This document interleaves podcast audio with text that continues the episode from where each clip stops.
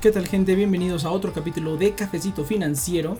Recuerden que tenemos nuevo capítulo cada 15 días los jueves a través de nuestras plataformas oficiales en Spotify, Google Podcast, Apple Podcast, en Amazon Music y en Audible. También pueden encontrarlos en todos los uh, feeds de TNP Online en las mismas plataformas y además pueden escuchar todos los demás programas de la network. Eh, antes de empezar, como siempre, tenemos el disclaimer que nos gusta hacer en este programa. Recuerden que nada en este programa debe ser considerado como asesoría financiera. Todo lo hablado en este programa es solamente con fines informativos y de entretenimiento. Y cualquier inversión que hagas es solamente tu responsabilidad y de nadie más. Y ya saben que aquí vamos a hablar de criptomonedas, finanzas personales, noticias, sobre todo de México, pero también trato de abarcar algunas otras cositas para expandir mis horizontes sobre inversiones en otros países.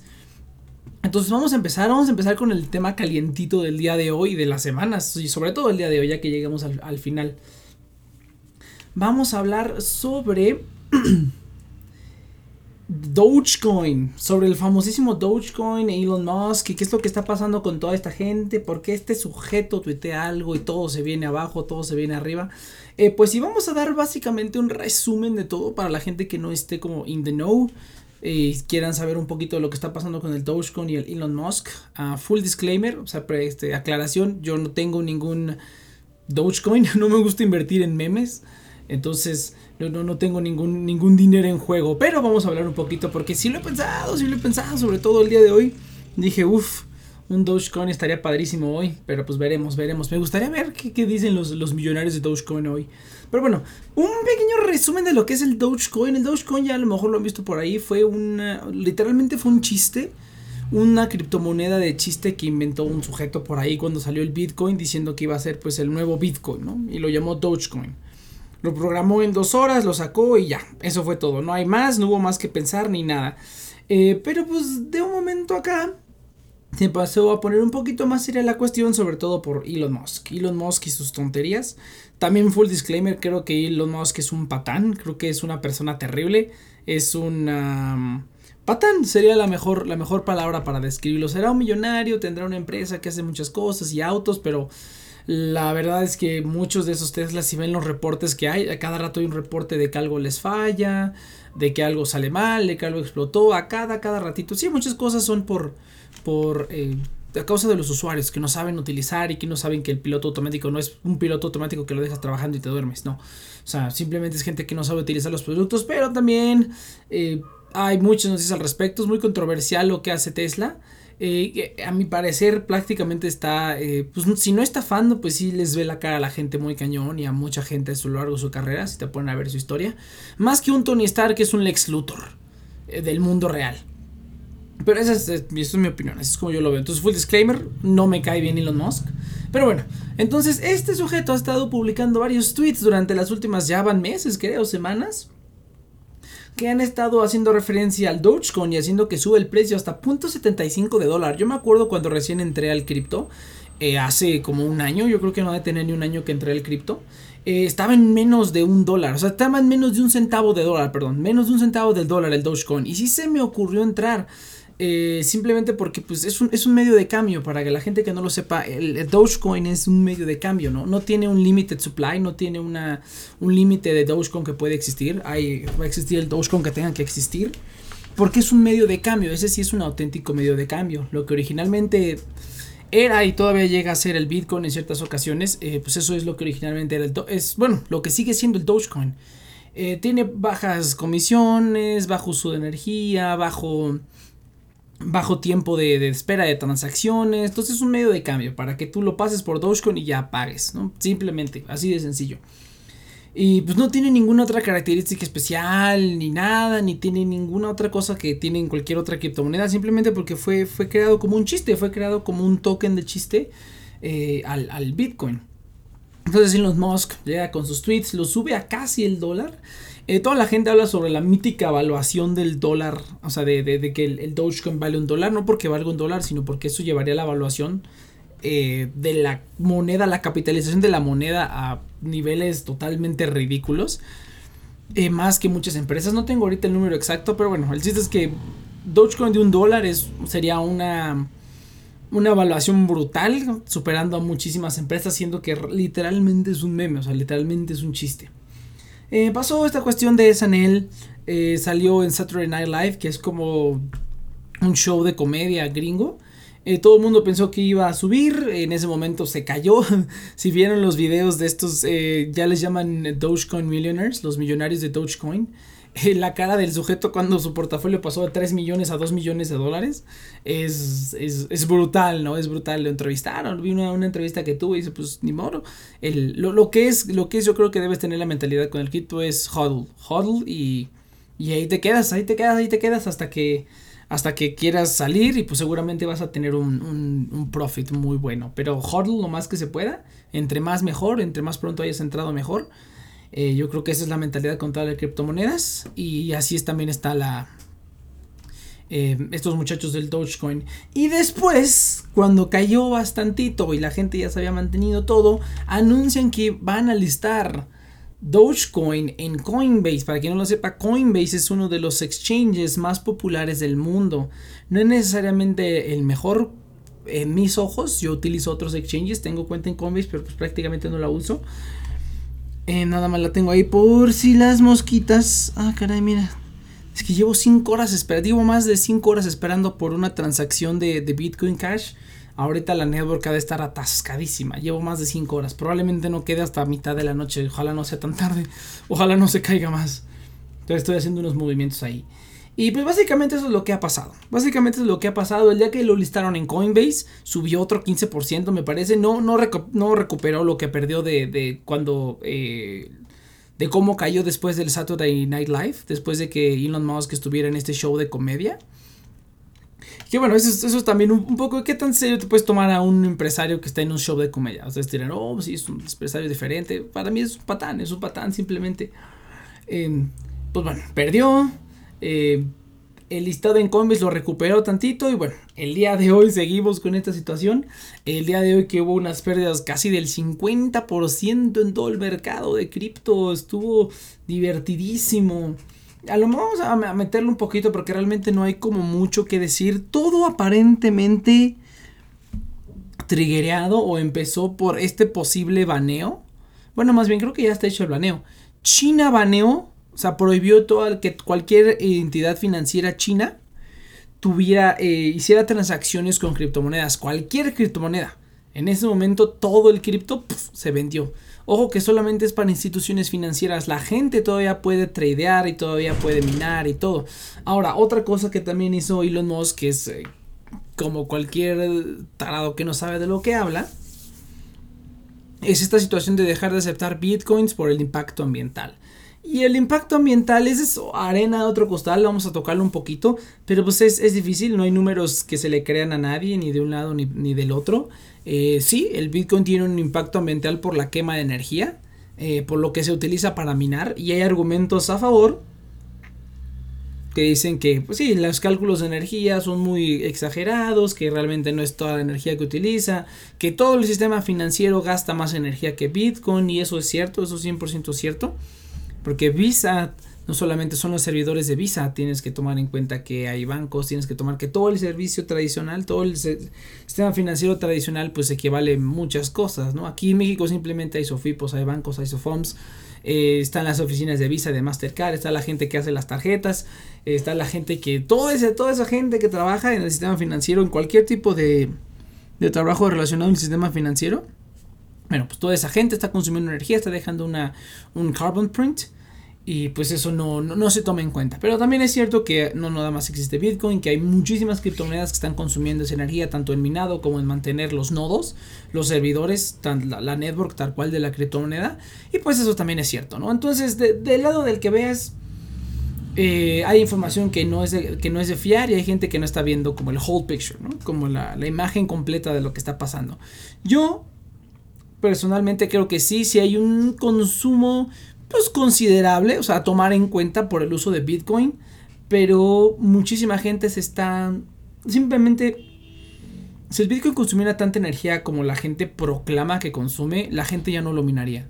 O sea, si algo tiene la gente que mina Bitcoin es que quieren hacer dinero. O sea, esta gente compra computadoras, conectan a la luz. Hay guías completas en el internet de cuánto cuánta luz te va a gastar una computadora con estas características, con este minado, si la dejas minando tanto tiempo, cuánto, cuántos watts te va a consumir, de cuánto va a llegar tu recibo de luz y al final cuánto va a ser tu, tu, ganancia y en cuánto tiempo, ¿no? Hay criptomonedas que a los tantos meses ya son profitable, o sea, a los cuantos meses tú ya, ya sacaste tu inversión inicial que fue la computadora, la luz, todo y empiezas a, a realmente ganar dinero. No es como que conectes tu compu y ya hagas dinero. No, o sea, todo tiene un, cálculo bastante complejo. Hay foros y muchos sitios donde ya está todo eso. Cuánto puedes sacar con cada tarjeta gráfica, cuánta energía vas a consumir, a cuánto está el watt en tu estado, sobre todo en Estados Unidos, a cuánto está el watt en tu estado, cuánto te cobran por watt a tanto consumo, cuánto tiempo te vas a tardar ah, en, tener tu dinero de vuelta, todo, todo, todo, todo, todo. Lo, está perfectamente calculado. Y, si la gente consumieran tanta energía como algunos reportes proclaman, pues simplemente la gente no minaría. Porque no sería, no, no, le saldría el, gasto, ¿me explico? O sea, tardarían muchos años, muchos años en, sacar sus ganancias, ¿no? A lo mucho unos meses. O sea, si una criptomoneda, minando una criptomoneda, sacas ya ganancias a partir de unos 3, 6 meses, pues es considerado un tiempo corto incluso. O sea, una, una, moneda bastante profitable, ¿no? Que tienes bastante utilidad rápidamente. Ese es el, término en español. Que tienes utilidad rápido. Entonces, esos reportes exagerados son totalmente falsos, simplemente por el hecho de que la gente no minaría si así, si eso fuera cierto. Si a la gente no le saliera el negocio, pues no minarían. A final de cuentas es un negocio. La gente que mina lo hace por negocio, no lo hace por gusto. habrá gente que sí lo hace por gusto, pero pues la mayoría lo hace por, por eso. Y la otra parte es la adopción de energías limpias, que es ah, regresando un poquito a la parte de que todo eso no es un desbarajuste. Eh, China también está diciendo que banea esto simplemente porque no quiere que la gente, que las entidades, instituciones financieras estén moviendo con el, con el cripto porque desbalancean el sistema tradicional financiero y ponen en peligro la economía de las personas. Que es, en parte es cierto, la mayoría de la gente que mucha gente que invierte en criptomoneda no sabe exactamente cómo debería hacerlo y lo hace de la manera más simple y foja posible.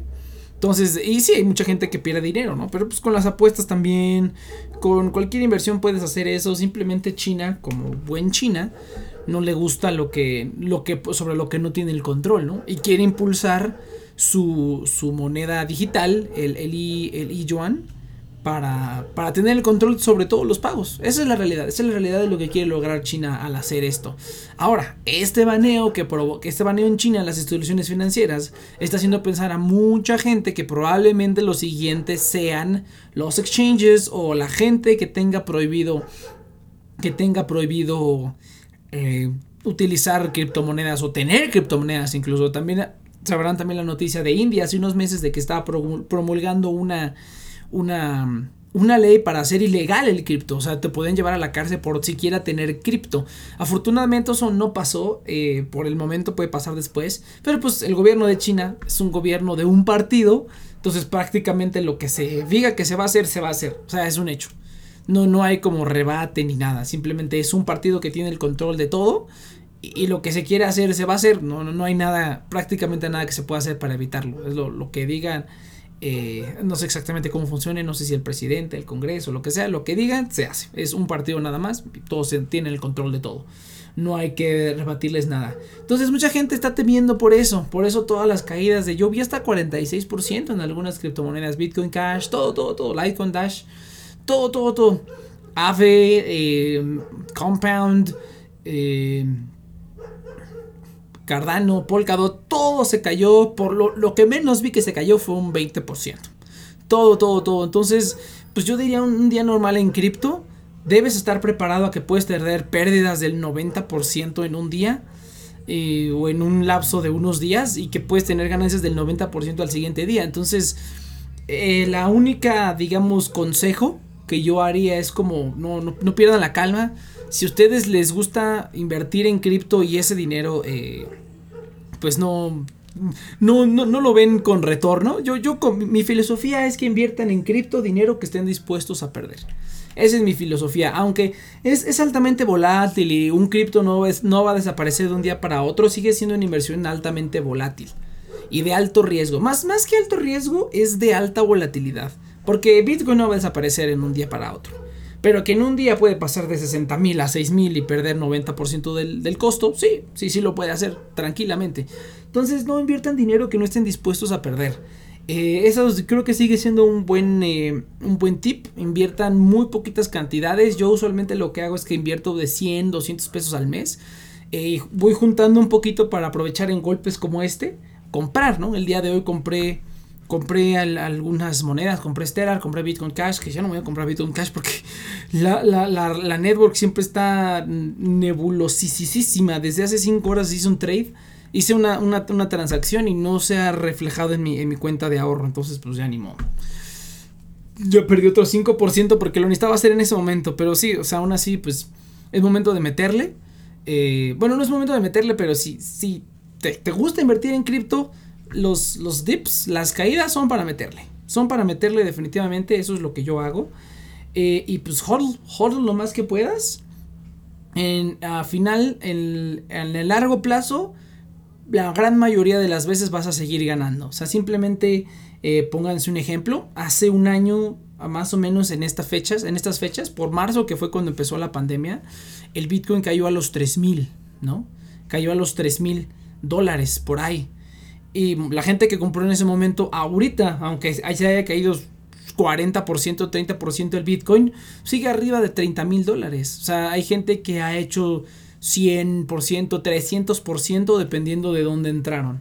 Entonces, a largo plazo, la mayoría de las veces terminas ganando. Eh, siempre, siempre terminas ganando a pesar de estos golpes, ¿no? Yo me acuerdo cuando el Dash estaba en 70 y tantos dólares, ahorita bajó la mitad y sigue al doble de lo que estaba en ese momento. Si yo hubiera guardado ese dash, ahorita seguiría ganando de todas maneras muchísimo. O sea, el doble por lo menos. Entonces, lo que yo hago es hodl y aguantar. Siempre el mercado tarde o temprano se recupera, generalmente, generalmente. Si apuestas, eh, no si apuestas, pero si, si metes en, pues casi una apuesta, ¿no? Si le metes a criptos eh, sólidas y no a cualquier cripto que quién sabe cuál es eh, lo más probable es que a largo plazo vas a terminar eh, vas a terminar con un profit, lo más seguro y muy bueno. Pero pues sí, sí, sí te da miedito, si estás invirtiendo los ahorros de tu vida, ahí sí te recomiendo que mejor no lo hagas en cripto. Invierte en pequeñas cantidades, prepárate para perder 90% en un día o para no volver a ver ese dinero, y, pero prepárate también para ganar 300%. Entonces, así es el cripto, gente. Yo diría que es otro día en cripto. Eh, no se preocupen mucho, la verdad. Y esto es lo que hay que decir sobre la caída del cripto y todo este asuntillo. Ahorita dejan de ver a ver cómo, cómo va el Bitcoin. Ahorita la, que estoy grabando, eh, hace, hace ratito bajó como a 33. Ahorita ya subió otro poquito. Subió a 36. De hecho, ya recuperó como 5 millones el market cap. ¿En cuánto está el, Bitcoin Cash? Que es el que ando vigilando. No se ha movido mucho. 6.74. Ahorita se está moviendo. Aquí lo estoy checando en CoinMarketCap. Coin está subiendo muy violentamente. Esto es una, una barbaridad. Que bueno, si, compraron en el dip de hoy, cuando estaba abajo de los 29 mil, pues básicamente sacaron 20% de, ganancia. Llegó un momento en la mañanita, yo que trabajo temprano, me desperté temprano. El, el, Bitcoin Cash andaba menos de 600, andaba como en 500 y pico, más o menos. Entonces fue un dip brutal, ¿eh? Brutal. Yo sí considero que es una... hoy en la mañana fue una buena oportunidad para entrarle todo el día de hoy yo creo que es una buena oportunidad para comprar. Y a ver cómo nos va, a ver cómo nos va, gente. Uy, el ave es el que le tengo ganitas, le tengo ganitas al ave. Pero bueno, entonces eh, vamos a seguir al siguiente tema, ya terminando con esto. Y es otras malas noticias. Pero vamos con el tema de la inflación. La inflación y los tech stocks, que es en lo que yo más invierto. Que hasta eso ha salido bien, ¿eh? hasta eso ha salido muy bien. Entonces, seguimos con problemas de inflación. Creo que el día de hoy hubo otra junta del FED. De, en Estados Unidos es el Banco Central prácticamente el equivalente al Banco Central aquí en México. Me parece que dejaron la tasa de referencia igualita. Eh, pero la inflación está brutal. La inflación subió al 4%. Ah, es la inflación más grande que ha habido. Ya lo. Eh, ah, no, lo, platicamos un poquito en, el, en uno de los otros programas que, que hacemos aquí en TNP Online. Pero sí, es el, eh, el año pasado, el 2020, se, imprimieron el 20% de los dólares que existen. imagínate, una quinta parte de los dólares que existen se imprimieron el año pasado. en parte por todos los estímulos fiscales que ha dado el presidente eh, Biden. Eh, todos estos estímulos simplemente ha sido imprimir dinero a lo estúpido y dárselo a la gente para motivar y mover la economía. Pero pues sí se ha notado la inflación. Y en eso hemos estado las últimas semanas. Esta semana, esta semana, no es cierto, la semana pasada. Parte de esta semana y la semana pasada. Eh, un, poco de recuperación, eh, bastante recuperación. Yo, una de mis, de mis participaciones es Seagate subió casi más de 20%, creo que subió como 35%, estuvo brutal. Eh, hubo otras que se fueron al caño que quiero comprar, eh, Space, que también tiene una participación ahí. Eh, Nicola, que llevo varios meses yéndose del diablo, creo que ya perdí como 70%, una cosa así. Eh, pero yo invierto cantidades poquitas, eh, pequeñitas, invierto en fracciones de acciones. Entonces, eh, mi portafolio está excesivamente diversificado.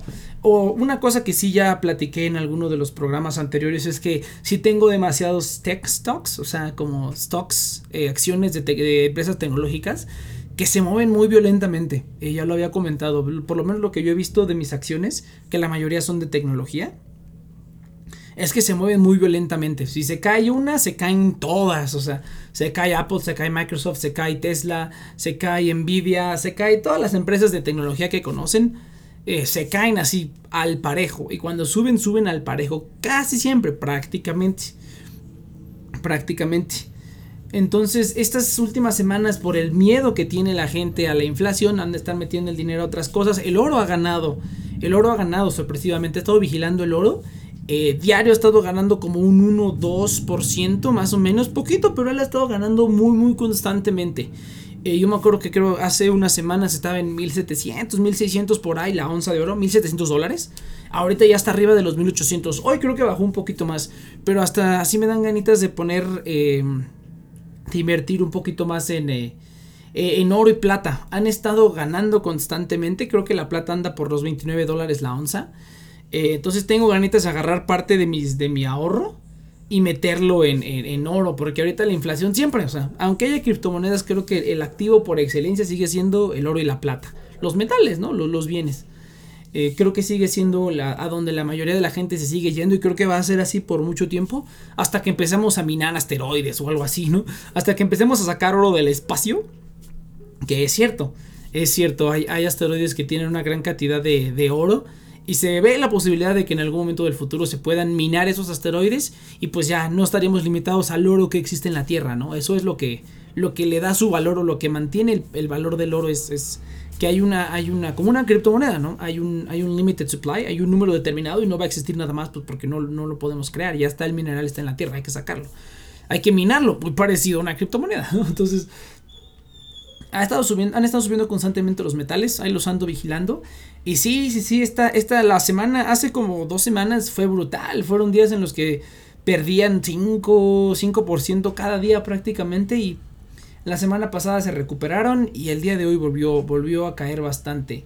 Eh, pues nada, simplemente es, eso el medio de la inflación, el miedo a la inflación. La gente está saliendo de los tech, de los tech stocks que son los que tienen, son las empresas más, más sólidas, las que tienen mejores, mejores financieros.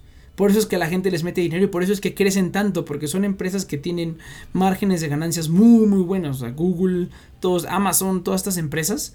Eh, pero sí, cuando la gente tiene miedo de que sigan creciendo o sube la inflación, pues se salen. Hay ventas y empieza a bajar el precio. Empieza a bajar el precio. Mm, prácticamente parecido a la criptomoneda. Yo es el momento en el que yo compro. Esta semana, eh, la semana pasada, perdón, agregué eh, participación en varias empresas tecnológicas, sobre todo las que he visto que, no, que no se caen tan feo. Esas son las que he visto. Ahorita las, mis tres favoritas eh, son Seagate, Logitech y Nvidia. Esas tres han sido mis, mis acciones favoritas. He obtenido buenos rendimientos y a pesar de las caídas me he mantenido en números verdes. Entonces esas acciones ya estoy empezando a juntar para comprar acciones completas. Ya no quiero estar con fracciones de acciones. Entonces quiero ya hacerlo así, de preferencia en un broker estadounidense. Me encantaría, entonces tengo, que revisar esa situación. Y diversificación, diversificación, yo algún, en algún otro programa lo, comenté, mi problema es que tenía muchas empresas de tecnología. Eh, estas tres que les acabo de comentar son las que agregué recientemente al portafolio y en donde puse más participación. Y en las demás pues me mantengo más o menos igual. Me mantengo más o menos igual. Em, otra diversificación. Eh, diversifíquense en otros segmentos. Es lo que también eh, lo que empecé a hacer. Eh, estuve metiendo participación en empresas, en, financieras, en bancos y en, BlackRock. yo tengo también participación en BlackRock, en Capital One y en JP Morgan. Son tres de los bancos más importantes de, bueno, BlackRock no es un banco, es como un investment. Es para que la gente mantenga sus que los inversionistas ¿no? Eh, manejan fondos y cosas así. Entonces también es una empresa sólida que ha dado, se ha mantenido a pesar de las caídas. Y a lo otro que le quiero meter es a telecomunicaciones, que también generalmente, como telecomunicaciones generalmente dan dividendos. Eh, generalmente las empresas se mantienen sólidas, no suben mucho, tampoco bajan tanto.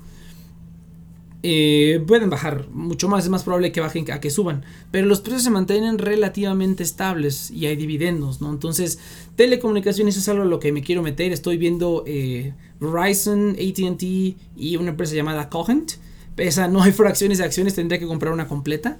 Entonces, esas tres empresas me parecen como de lo mejorcito que hay. Están en deuda bastantito. Sobre todo ATT me parece la que tiene la peor deuda. A ver si con esta, esta noticia de que separaron Warner Studios y se lo van a dar a Discovery. A ver si mejora un poquito el, el profit. Eh, estuvo cayendo la, acción. De hecho, creo que cayó 4% el día que, anunciaron la, la separación de Warner Media. Y cayó otro 4% esta semana. Volvió a caer. Y en cambio Discovery subió 15%. Sí lo vi y dije, wow, eso, eso no, lo, pues no lo esperaba, ¿no? Nadie se lo esperaba. Pero bueno, entonces, gente, no le tengan miedo a la inflación, simplemente hay que buscar otros lados, aumentar las reservas, mantener en un lugar seguro. Eh, aunque sea poquito rendimiento que se le esté comiendo la inflación, aquí en México la inflación está al 6%, entonces a menos que tengas, eh, yo algunos, algunas de mis, de mis ahorros los tengo a plazos de varios meses, la mayoría lo tengo en Sofipos, eh, pues ya me ganó también, estaba yo ganando el 5%, 5%, 5,5%, 6%, ya me ganó. Entonces tengo que buscar otra cosa para, para meterlos. Pero vamos a ver, es este igual otro día en, en, en, el, en, las inversiones. Entonces, si igual les gusta, siempre que hay bajas, yo soy de meterle. Es momento de meterle cuando hay bajas. Y simplemente gozar de las ganancias. Y ya si quieres hacer cash out, pues haces cash out. Y si no, pues mantente ahí, ¿no? Yo como juego con acciones, con fracciones, pues generalmente hago cash out. Eh, pero ya que tenga las completas, pues es así, no las, no las pienso vender en un, en un buen tiempo, ¿no? Dejarlas ahí bastante tiempo.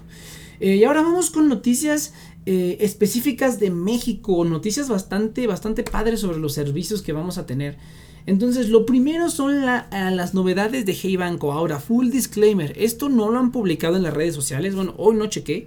Pero al menos al, al, día de ayer o antier que chequé, esto no lo han publicado en redes sociales. No lo he podido confirmar al 100% han salido dos videos de dos youtubers, que es Mainstream, Mainstream 2 creo que se llama. Y, eh, ¿cómo se llama esto, tocuate? Eh, Mix Beats. Mix Beats. Estos dos youtubers sacaron videos sobre estas novedades de Hey Banco.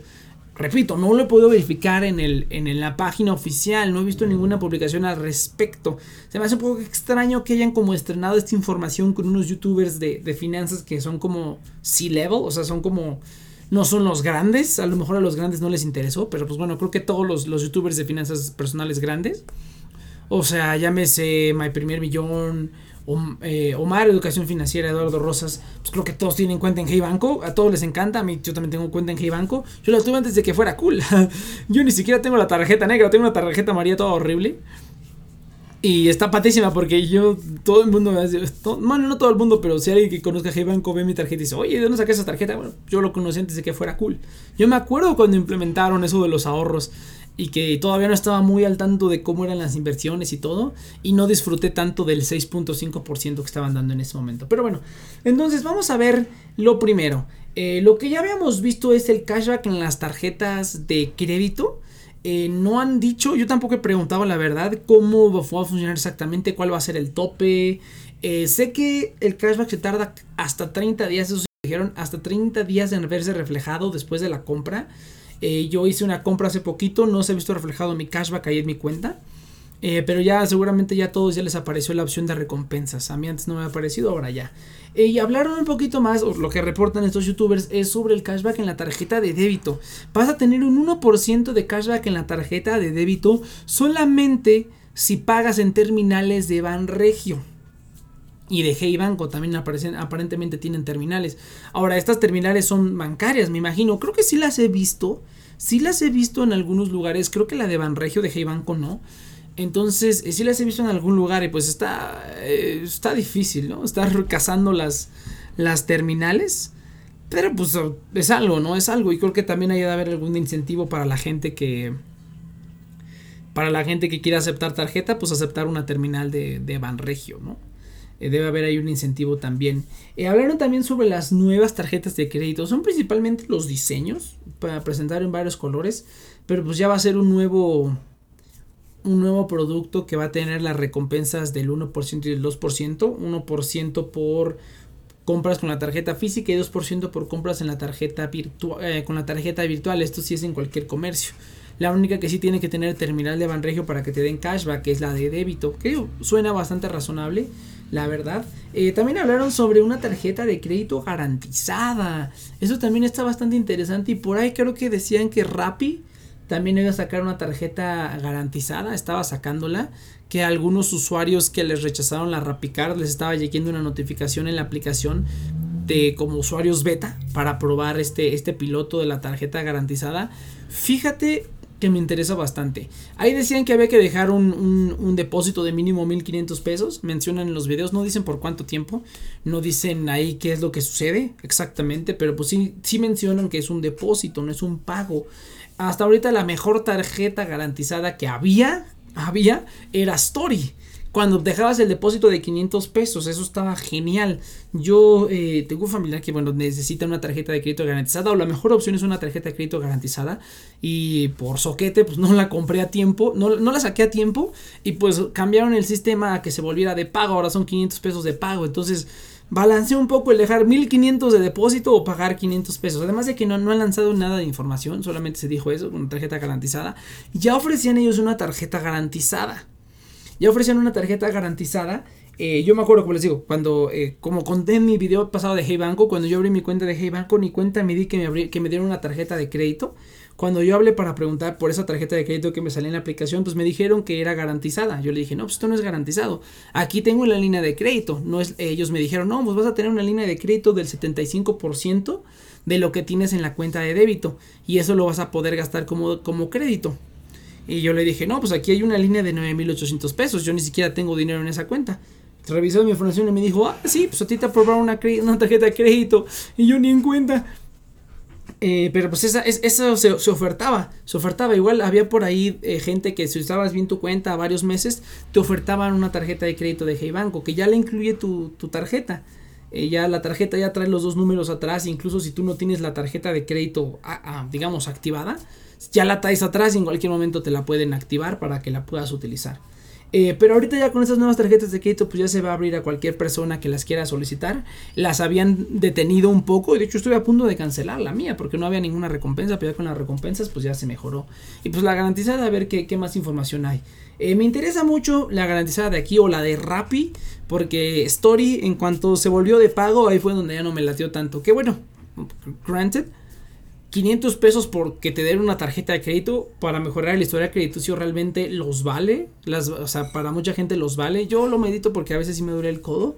Prefiero no pagar por algo. O sea, yo en, en mi mente tengo ciertas cosas por las que no pagaría. No, en mi mente yo no pagaría por esto. Yo no pagaría por esto. Y una de las cosas por las que yo no pagaría es por una tarjeta de crédito. Sobre todo que no tiene recompensas. Entonces yo en mi mente es fijo de no pagar por una tarjeta de crédito. Pero pues ya lo considero nada más por la premura y porque entre más rápido se saque, pues más rápido se va recuperando el historial, ¿no? Entonces vamos a ver. Y la única noticia, y la última noticia, perdón, es sobre un fondo de inversión que van a sacar, fondos de inversión global. Igual no hay muchos detalles que dan en estos videos. Pasan algunas capturas de algo que parece material, eh, material publicitario que no han liberado al, al día que estoy grabando esto. Es 19. Eh, pero un fondo de inversión que te va a permitir pues, invertir otra opción de inversión directamente ahí en la, en la aplicación está bastante padre eh, que, hagan eso, pero eh, no sé, los fondos de inversión a mí si son, son, pueden ser buenos y agarras uno bueno, pero pues es como, en ese caso yo prefiero meterle a las acciones. No, si ya voy a meterme, si no voy a tener ya un rendimiento seguro, pues ya mejor le meto una acción, ya mejor le meto una criptomoneda. Ya mejor si voy a tomar riesgo, pues que sea full riesgo, ¿no?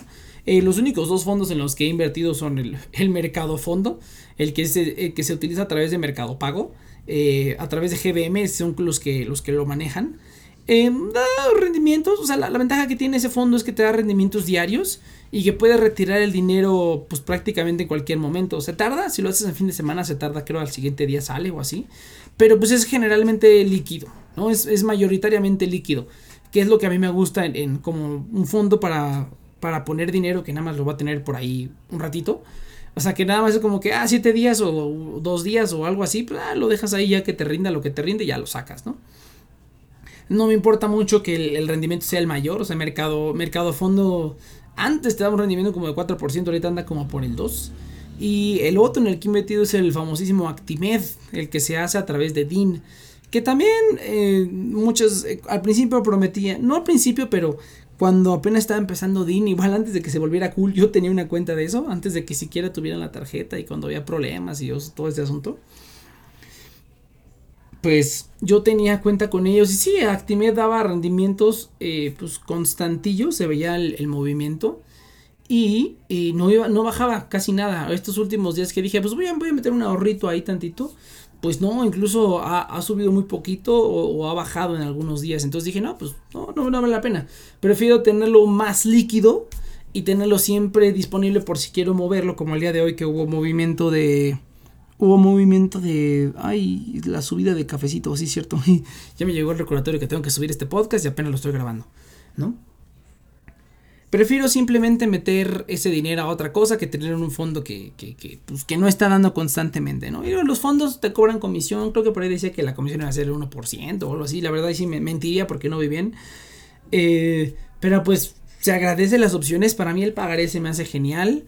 Eh, si no fuera por las retenciones, tendría que ver, tendría que ver si aún con la retención me sale el, el, la ganancia. Eh, lo bueno que eso simplemente lo metes en la declaración anual y ya sin problemas te lo devuelven. Entonces sí estoy considerando meter al, al, um, meter al menos lo mínimo que son los 10 al fondo de inversión. Digo, al pagaré a 7 días y ver qué tal, ¿no? Entonces muy, muy bien, muy bien todos los productos de Hey Banco. Lo único que sí me preocupa un poco es que, bueno, Hey Banco ya es una empresa aparte, se separaron de Banregio. Eh, yo creo que a buena hora, a buen momento, lo único que me, preocupa un poquitín de Banregio es que si tienen una deuda brutal. Tienen una deuda brutal. Si ustedes se meten a ver la acción de Banco Regional de Banregio, creo que el, símbolo es BA. Tienen una deuda brutal, brutal, brutal. Entonces me da un poquitito de miedo andar dejando tanto dinero dentro de una cuenta de un banco que tiene un montón de deuda pero bueno, ese es el riesgo, tiene el seguro del IPAP, cualquier cosa pues estamos protegidos. Es una financiera que tiene muchos años y para que se vaya a la quiebra pues está difícil. Pero bueno, ha pasado, ha pasado, ¿no? Banco FAMSA. Así es, así está la situación. Y por último, una noticia que apenas salió el día de ayer. La tarjeta de metal de fondeadora. La primera tarjeta de metal en México. Hay tarjetas de metal en otros lados. Sí, a mí también me gusta investigar sobre tarjetas de crédito de Estados Unidos, que es como el siguiente paso para mí. Estoy ya trabajando para conseguir yo mi RFC gringo y pagar impuestos allá y poder pedir servicios financieros, tanto cuentas de débito, de ahorro, de muchas cosas que se pueden sacar eh, si tienes el, el RFC gringo. Eh, pues hay muchas, hay varias tarjetas de metal. Una de las más famosas es la Chase Sapphire Reserve. Es una tarjeta, tienes que tener como no sé cuántos miles de dólares invertidos en su banca privada y es una tarjeta de metal y te daban un bono brutal de bienvenida allá. Aquí en México los bonos de bienvenida a las tarjetas de crédito son un chiste, son una tontería. Allá son brutales, brutales, de verdad regalan dinero con tal de que te lleve la tarjeta y posiblemente te endeudes. Y la mayoría de los gringos se endeuda. Entonces funciona, a menos que sepas usar bien una tarjeta de crédito. Entonces, eh, las tarjetas de metal no son un, eh, algo nuevo. Aquí en México sí, ahí en Estados Unidos no. En otros lados tampoco. De hecho, hay varias criptotarjetas que también son de metal. Las de ah, Swipe y las de Crypto, Crypto.com. Esos también tienen, eh, a partir de cierto nivel, tienen, tienen tarjetas metálicas. Está padrísimo. Yo nunca he tocado una tarjeta metálica. Solamente porque soy un friki coleccionista de tarjetas. Me encantaría sacar una cuenta con estos cuates, que técnicamente ya la tengo porque tengo Mivo. Eh, sacar una cuenta con fondeadora y pues gastarme esos 30 mil pesos, que bueno, tengo ahí yo mis, mis secretitos, entonces puedo, puedo llegar a esos gastos fácilmente, muy, muy fácilmente de hecho. Em, entonces, ya tengo que quitarme el entonces. Em, la única condición que hay para poder sacar esta tarjeta de metal es que tienes que gastarte, ¿sí? Antes del primero de agosto, o sea, tenemos pues unos dos meses nada más, tienes que gastarte 30 mil pesos. Eh, en la tarjeta para que te la puedan dar. Ahora, esta tarjeta viene con varios beneficios como de tarjeta de crédito premium. tomen en cuenta que es una tarjeta de débito. Me parece que tiene ahí eh, acceso a la sala lounge de, de Mastercard en el aeropuerto internacional y acceso al no sé qué otro VIP lounge. Tiene servicio de no sé qué en el aeropuerto.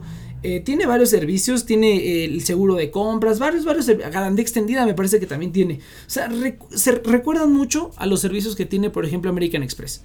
Con algunas de sus tarjetas más avanzadas, por ejemplo, la una de las tarjetas de Aeroméxico me parece, la de servicios, tiene algunos, algunos beneficios parecidos. Entonces, ¿recuerdan mucho a eso? La verdad, padrísimo.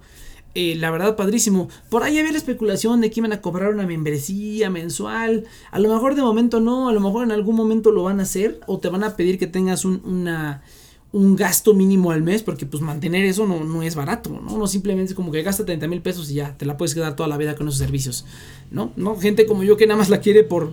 Iba a decir por el plástico. Porque nada más la quieres por, por el metal, por la tarjeta. Y, pues simplemente después de eso pues es poco probable que la utilices, ¿no? Porque hay otros servicios que me dan más, más descuentos, más cosas al, utilizarlos.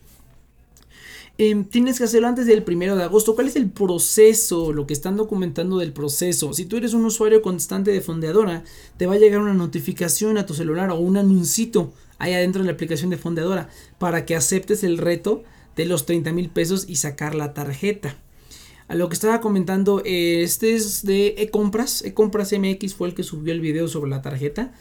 Eh, sobre la tarjeta de metálica de fondeadora. Fue el primero que subió el video. Eh, tienes que aceptar el reto. Tienes hasta el primero de agosto para hacerlo. Y solamente le va a salir a los usuarios que tienen. Que la utilicen constantemente. Si no utilizas constantemente es poco probable que te aparezca. Y a la gente que tiene la nueva tarjeta de fondeadora. Que es con el código QR son los que van a poder aplicar, son los que ya tienen la tarjeta eh, proporcionada por la Sofipo que Fondeadora compró para poder manejar las tarjetas. Aparentemente las tarjetas anteriores de Fondeadora las maneja financiera sustentable, cosa que yo no sabía, que está padrísimo. Ya quiero la tarjeta de financiera sustentable pero eh, solamente la gente que tenga eh, las nuevas tarjetas van a poder participar porque no han migrado los usuarios viejos. Ahora también está la situación de Mivo. Para quien no lo sepa, Fondeadora compró Mivo hace bastante tiempo. Eh, bueno, no bastante tiempo, el año pasado en algún momento. Después de su ronda de capital, pues sí, sí tienen un plan bastante bueno. Estos chavos de Fondeadora creo que estaban fondeando en, en Play Business o en Snowball. No me acuerdo dónde estaban fondeando estos muchachos. Pero pues buen plan, buen plan. Y empezaron a hacer todo esto. Eh, compraron Mivo, entonces en algún momento todos los usuarios de Mivo vamos a terminar siendo incluidos en, ah, en Fondeadora. Para quien no lo recuerde, Mivo era antes Wix Wallet. Eh, que fue una de las fue una de las primeras tarjetas fintech que yo tuve. aparte de mi tarjeta bancaria, yo tenía Wix Wallet. En ese momento no sabía ni de fintechs, ni de finanzas, ni de nada. Yo la, la tenía cuando estaba en la universidad. Empezando la universidad, todavía estoy, pero cuando estaba empezando. Eh, hay una, historia por ahí. Llegué un poquito tarde. Entonces fue una de las primeras tarjetas que tuve. Yo no sabía ni cómo funcionaba ni nada. Yo simplemente sabía que ahí metía la lana y que ahí yo ahí me daban descuento por. Yo la conocí por Wix. Porque yo, yo soy, yo soy usuario de Wix. Eh, así fue como descubrí Wix Wallet. Eh, pues muy bonito, muy bonito. Después le cambiaron el nombre, pero siguieron con los beneficios con Wix, con los, los boletos del Cinépolis. Esos son los que yo compraba a todo dar, ¿no? A donde fueras, tu boleto costaba 50 pesos y aparte te daban cashback en ocasiones. Padrísimo, padrísimo. Eh, pues ya, se volvió Mivo. Lo compró Fondeadora y en algún momento vamos a ser migrados como usuarios de Fondeadora. De eso no hay ni pío. Mivo todavía sigue siendo Mivo. Yo todavía tengo mi aplicación Mivo. A la fecha no tengo una cuenta de Fondeadora. Eh, no sabemos qué es lo que pueda pasar. Y no sé, yo les digo, como, como coleccionista, como friki de las tarjetas, o sea, tengo tarjetas de todos los bancos simplemente porque me gusta tenerlas. Pedí una tarjeta American Express, la cancelé al siguiente día y me mandaron el plástico porque quería el plástico. No lo planeé así, pero qué bueno porque quería el plástico. Y me chocó el, el, el, eh, los agentes telefónicos American Express y cancelé su, su porquería. Pero me mandaron la tarjeta y dije, ¡uy, qué padre! Me quedé con la tarjeta. Y ya puedo presumirle así American Express bien bonito. Pero pues no, no. Esas tarjetas de crédito, la verdad, no. No, ahorita ya quitan las de crédito. Ya nada más quedan las de servicios. Eh, me interesaba la Gold Elite, que era la que todo el mundo le interesaba. Pero bueno, pues ya, no le ofrecen al público. Eh, bastante bien, ¿eh? Me interesa ver cómo va a ser la tarjeta metálica. Les digo, solamente por el friki de las tarjetas que soy, eh, me cae que abría una cuenta, la utilizaba lo más que pudiera, gastar a todo lo que pudiera con tal de que de tener esa tarjeta de metal, pero bueno, en algún momento ya van a sacar, supongo que van a bajar el threshold, o sea, entre más gente la vaya adquiriendo, van a ir bajando los requerimientos y los requerimientos para tenerla, y yo creo que la van a ir puliendo, ¿no? Porque las primeras, pues quién sabe con qué calidad salgan. Incluso, eh, eh, bueno, hay un antecedente, no, no sé dónde las hagan ni cómo, pero hay un antecedente eh, de la tarjeta que les comenté antes, de la Chase Sapphire Reserve, Chase es un banco de Estados Unidos, de la tarjeta de Chase, eh, la Sapphire Reserve, eh, tuvo tanto boom, tuvo tanto jale porque las recompensas eran brutales y era relativamente sencillo obtenerla, que incluso se les acabó el metal para hacerlas. Ya no tenían más materia prima para hacer las tarjetas y estuvieron como sin, sin, tarjetas por un buen rato, la gente no la podía pedir. Además de que el acabado no era el mejor porque las estaban saque y saque y saque y saque, entonces las tarjetas no tenían ese acabado bonito mate que uno esperaría de una tarjeta y pues mucho menos metálica sí me preocupa un poco el ver cómo va a ser que va a quedar la calidad y ver cómo los reviews de cómo va quedando. Y a lo mejor esperarme para una segunda ola de tarjetas metálicas o a ver cómo van cambiando los requisitos. Puede que bajen, puede que suban. Yo digo que de momento van a mantenerse así un tiempo y van a, ir, van a bajar un poquito para hacerlo un poco más accesible. Ya que tengan cierta, cierta masa crítica con esas tarjetas de metal, si es que sí les es redituable, van a volver a subir los requisitos. Generalmente ese es el, plazo. Generalmente siempre van para arriba. Generalmente siempre empieza más fácil y se va volviendo más difícil. Pero veremos, veremos. Eh, si si quiere una tarjeta de metal. una tarjeta de metal que puedo utilizar aquí en México. Que bueno, hay varias que puedo utilizar, pero pues eh, para una tengo que, tengo que tener como 90 mil, no es cierto, como 9 mil dólares en staking de una criptomoneda para que me den una tarjeta de metal. Eh, y pues no, la verdad no lo creo. Que bueno, aprovechando el tip, Pudo haber sido, pudo haber sido, pudo haber sido. Sí, debería comprar Swipe. Ahora que lo pienso, debería comprar Swipe. Pero bueno, entonces gente, eso sería todo por este capítulo de Cafecito Financiero. Nos vemos entonces dentro de... Nos vemos la siguiente quincena. Nos vemos dentro de dos semanas, gente. Recuerden que pueden escucharnos en todas nuestras plataformas. Ah, y recuerden también que dejamos links de afiliados en todos los servicios de los que se hablamos en este programa. Eh, bueno, algunos de los servicios que hablamos en este programa, si ustedes pueden eh, ayudarme abriendo, eh, utilizando esos links, si algún servicio les interesa, pues pueden hacerlo y con eso nos ayudan al, al programa. Muchas gracias. nos vemos en la siguiente ocasión entonces.